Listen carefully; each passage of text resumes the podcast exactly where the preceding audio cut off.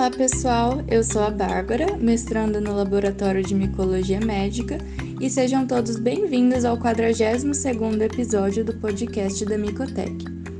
Hoje, nosso tema será sobre uma doença endêmica em várias regiões do Brasil, a esporotricose. Para essa conversa, convidamos o professor Dr. Marcos Teixeira. Olá, professor. Nós da Micotec agradecemos imensamente a sua disponibilidade em participar desse podcast, né, trazendo toda a sua experiência na temática de hoje, que é a esporotricose. E inicialmente gostaríamos que o senhor se apresentasse falando um pouco da sua carreira acadêmica.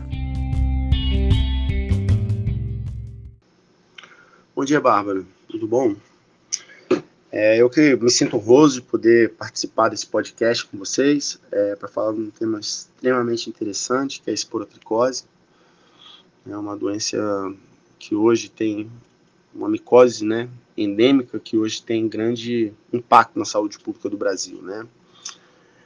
É, bem, meu nome é Marcos Teixeira, eu sou formado em Biologia, né, fiz mestrado e doutorado na Universidade de Brasília, né, mestrado em patologia molecular e doutorado em biologia molecular, certo? Eu, eu depois eu fiz um, um pós-doutorado, né, também na UNB, juntamente com a NNCC, né, o Laboratório Nacional de Computação Científica, em, no Rio, em Petrópolis.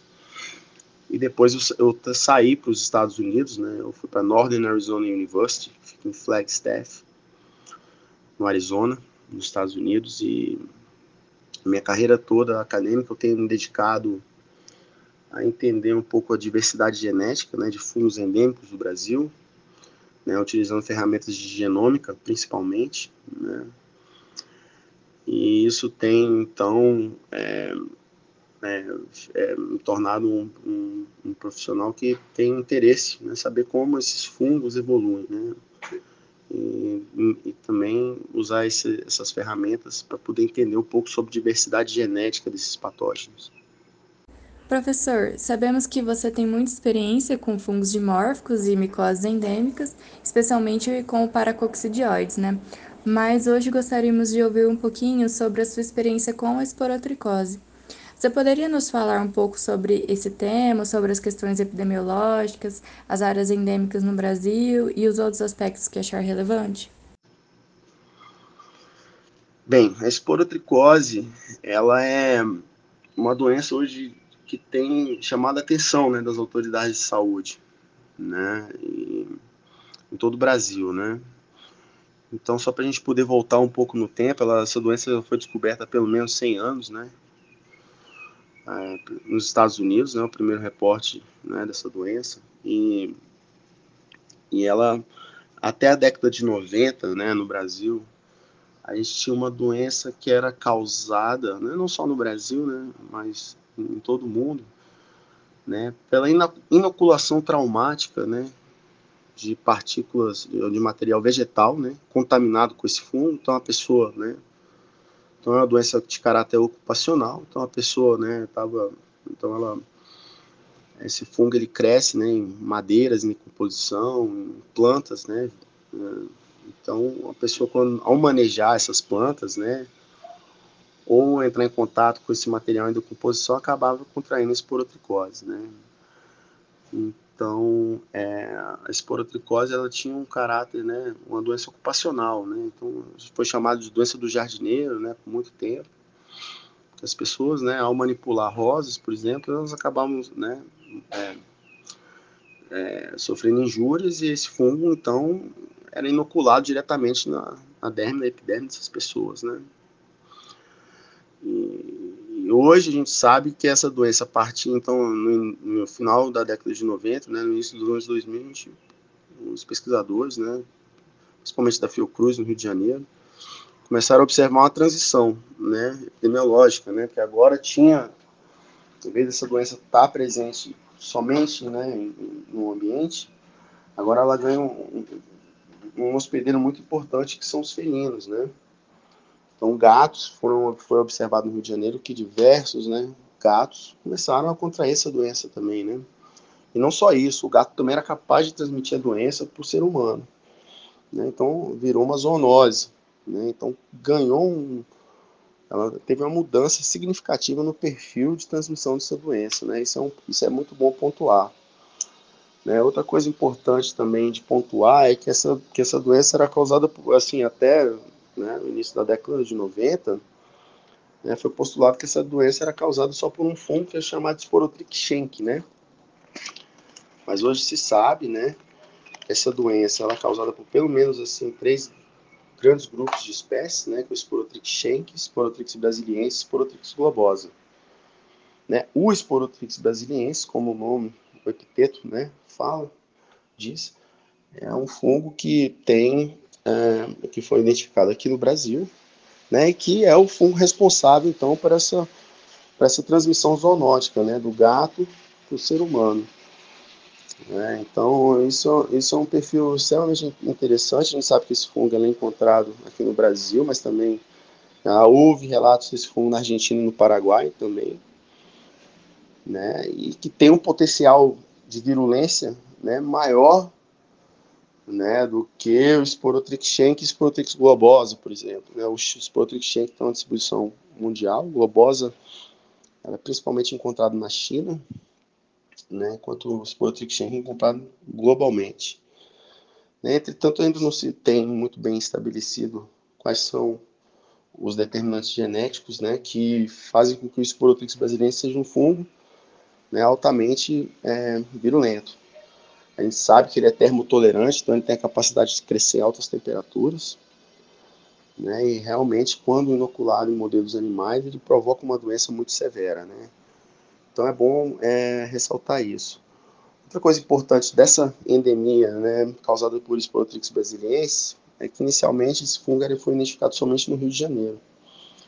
E a gente sabe que hoje esse fungo ele, ele, ele é presente em praticamente todo o território brasileiro. Né? Então, esse surto que inicialmente começou no Rio, né, pela essa espécie, hoje a gente consegue, consegue encontrar na região sul, com muita prevalência. Então, tem estudos que mostram que esse fungo é, é encontrado no Paraná, no Rio Grande do Sul. A gente sabe também que na região nordeste esse fungo também é encontrado, causando doenças severas em gatos e humanos também. Na região centro-oeste também é bom pontuar né? Então esse fungo tem uma ampla distribuição, mas é engraçado que a transição, é importante ressaltar, né, que essa transição ela aconteceu, como eu falei, no final da década de 90, sendo no Rio de Janeiro, e hoje esse fungo está espalhado em todo o território nacional. Realmente, essa doença é de fato um grande problema de saúde pública no Brasil. Professor, nós também sabemos da sua expertise dos estudos filogenéticos, inclusive trabalhando com o Sporotrix. Poderia falar um pouquinho do trabalho de genômica comparativa com as diferentes espécies de Sporotrix que foi publicado em 2014 e os impactos que ele teve na classificação das espécies dentro desse gênero? O que mudou para a classificação e quais são as espécies que estão incluídas? Sim, de fato. É, nós estudamos o genoma né, desses fungos. Né, esse estudo foi publicado em 2014, né, da BMC Genomics onde sou o primeiro autor, então eu conduzi a maior parte desses experimentos, né? E a gente queria comparar, então, né, o genoma de uma cepa de Sporotrix brasiliense, né, recuperada aqui do surto do Rio de Janeiro, com uma cepa americana de Sporotrix schenck, né? Então, comparando, os usando genômica comparativa, né? Então, esses genomas foram sequenciados por pirossequenciamento, né, já tecnologia de segunda geração de sequenciamento, né? Então, a gente observou que o genoma de Sporotrix schenck e o genoma de Sporotrix brasiliense são similares, né? O genoma de Sporotrix schenck tem 32.3 megabases, enquanto que o genoma de Sporotrix brasiliense é um pouco maior, tem 33.2 megabases, né? E, entretanto, eles têm uma, uma, uma, um alto percentual de identidade de sequência. Então, duas, esses dois genomas, porque sequências têm aproximadamente 97,5% de identidade de sequência eles são parecidos em termos de identidade, entretanto tem algumas divergências, né? A gente viu que, por exemplo, o Sporotrix schenck, né, o Sporotrix brasiliense, eles são separados a pelo menos de entre 3.8 e 4.9 milhões de anos, né? Então são realmente duas espécies que já estão muito tempo, né? O ancestral comum delas, né, presente no ambiente, né, no, no globo pelo menos 5 milhões de anos atrás, né? A gente vê algumas, algumas características importantes, né? Que eles têm muito pouco é, DNA repetitivo, né? É, entretanto, entretanto, em torno de 0,3 e 0,6%, né? Entretanto, a gente vê a acumulação né, de retroelementos, né? O caso GIPSy, né, são retroelementos que ele é bem acumulado no genoma de, de, de Sporotrix brasiliensis, né? Outra coisa interessante que a gente viu né, nesse genoma foi que a linhagem de Sporotrix ele acumulou no seu genoma né, proteínas que contêm um domínio que chama LysM. O que esse domínio faz? Né? Esse domínio ele foi inicialmente descoberto em fungos patogênicos de plantas, né? e ele é capaz de mascarar moléculas, né, principalmente carboidratos associados na parede desse fungo, né, fazendo que o sistema imune né, não perceba a presença desse fungo. Então, essas moléculas são proteínas que elas basicamente elas vão encapsular né, determinados carboidratos que são utilizados né, principalmente no reconhecimento, né, ou os pumps, né, como são chamados. Né. A gente viu que, é, que, essa, que essa característica, né, a presença desses domínios, né, podem ser, é, podem ser importantes, então, na virulência desse patógeno, certo? E é engraçado que, né, como eu disse, né, isso não é um, uma estratégia de virulência só usada por Sporotrix, bom, aparentemente, né, mas por outros patógenos de plantas também, né. O que então que a gente discute muito, né, é a questão das adaptações, né, é, de um parasita de planta, uma vez bom, ou um, né, um fungo associado com plantas, né, para uma transição para uma doença possa ser causada em animais, e usando um mecanismo evolutivo né, comum.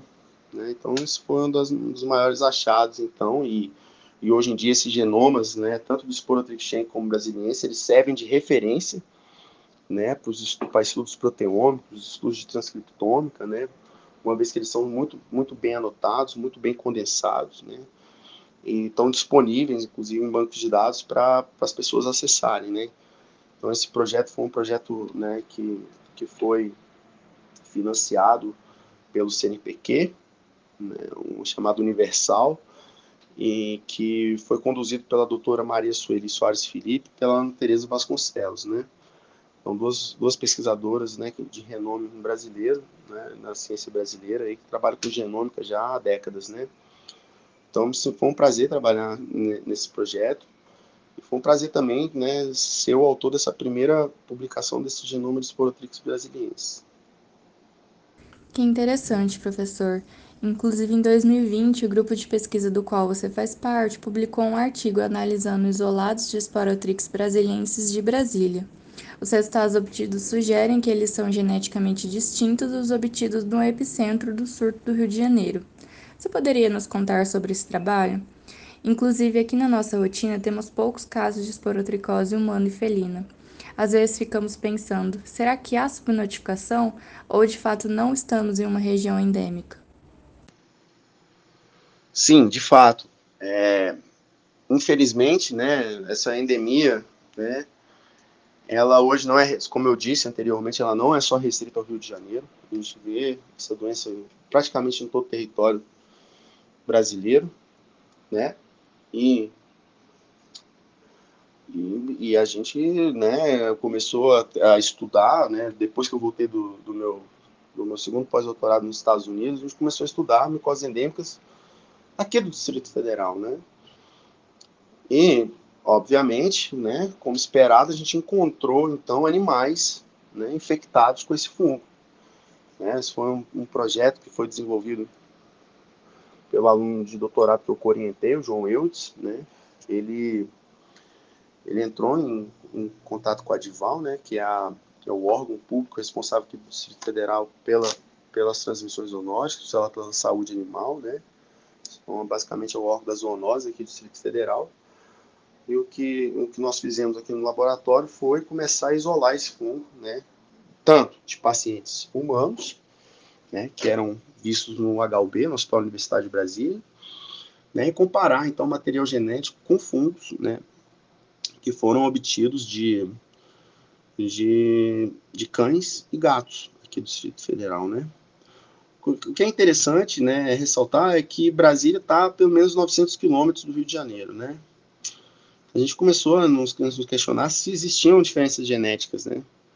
A gente sabe que a gente já sabia por estudos de multilocus sequencing type, né, que utilizava né, pelo menos três marcadores, três genes, né, que existiam uma estrutura de população é, grande entre os estados, né? Então os fungos do Rio de Janeiro eram diferentes dos fungos do Rio Grande do Sul, por exemplo, né? Isso foi muito bem estudado aí é, por ferramentas mais simples, né? Entretanto, como é, as ferramentas genômicas hoje estão muito mais disponíveis, né, a gente sequenciou, então, né, diversos isolados, né, e comparamos tanto o Rio de Janeiro, né, em colaboração com Roseli Zancopé, né, da Fiocruz, e sequenciamos também os isolados aqui de Brasília e, e analisamos, né, é, a, a, as diferenças, né. E o que, que a gente viu, né, que a diversidade genética dos isolados do Rio, ela é bem restrita, né, então é, o que a gente chama de expansão clonal. Então, você tem um clone, basicamente, no Rio de Janeiro, que é observado em basicamente todos os casos né, de esporotricose. Entretanto, a diversidade genética dos isolados de Brasília é muito maior, né? Então, eles, então a gente usa ferramentas, né? Então, a gente calcula, né, basicamente, quão, quão grande essa, essa diversidade genética, né? E o que a gente viu foi uma coisa muito que, que que chocou muita gente, que essas duas populações, do Rio de Janeiro e de Brasília, elas se separaram há pelo menos entre 2 e 3 milhões de anos atrás, né? Então, que sugere que esse fungo, ele está na natureza há muito tempo, né? E que recentemente ele teve essa adaptação, né? No, com, é, hospedeiros né, caninos e felinos, né? E que isso porque uma vez que esse fungo, é, né, que as pessoas, né, não tinham esse hábito de ter tantos pets, né?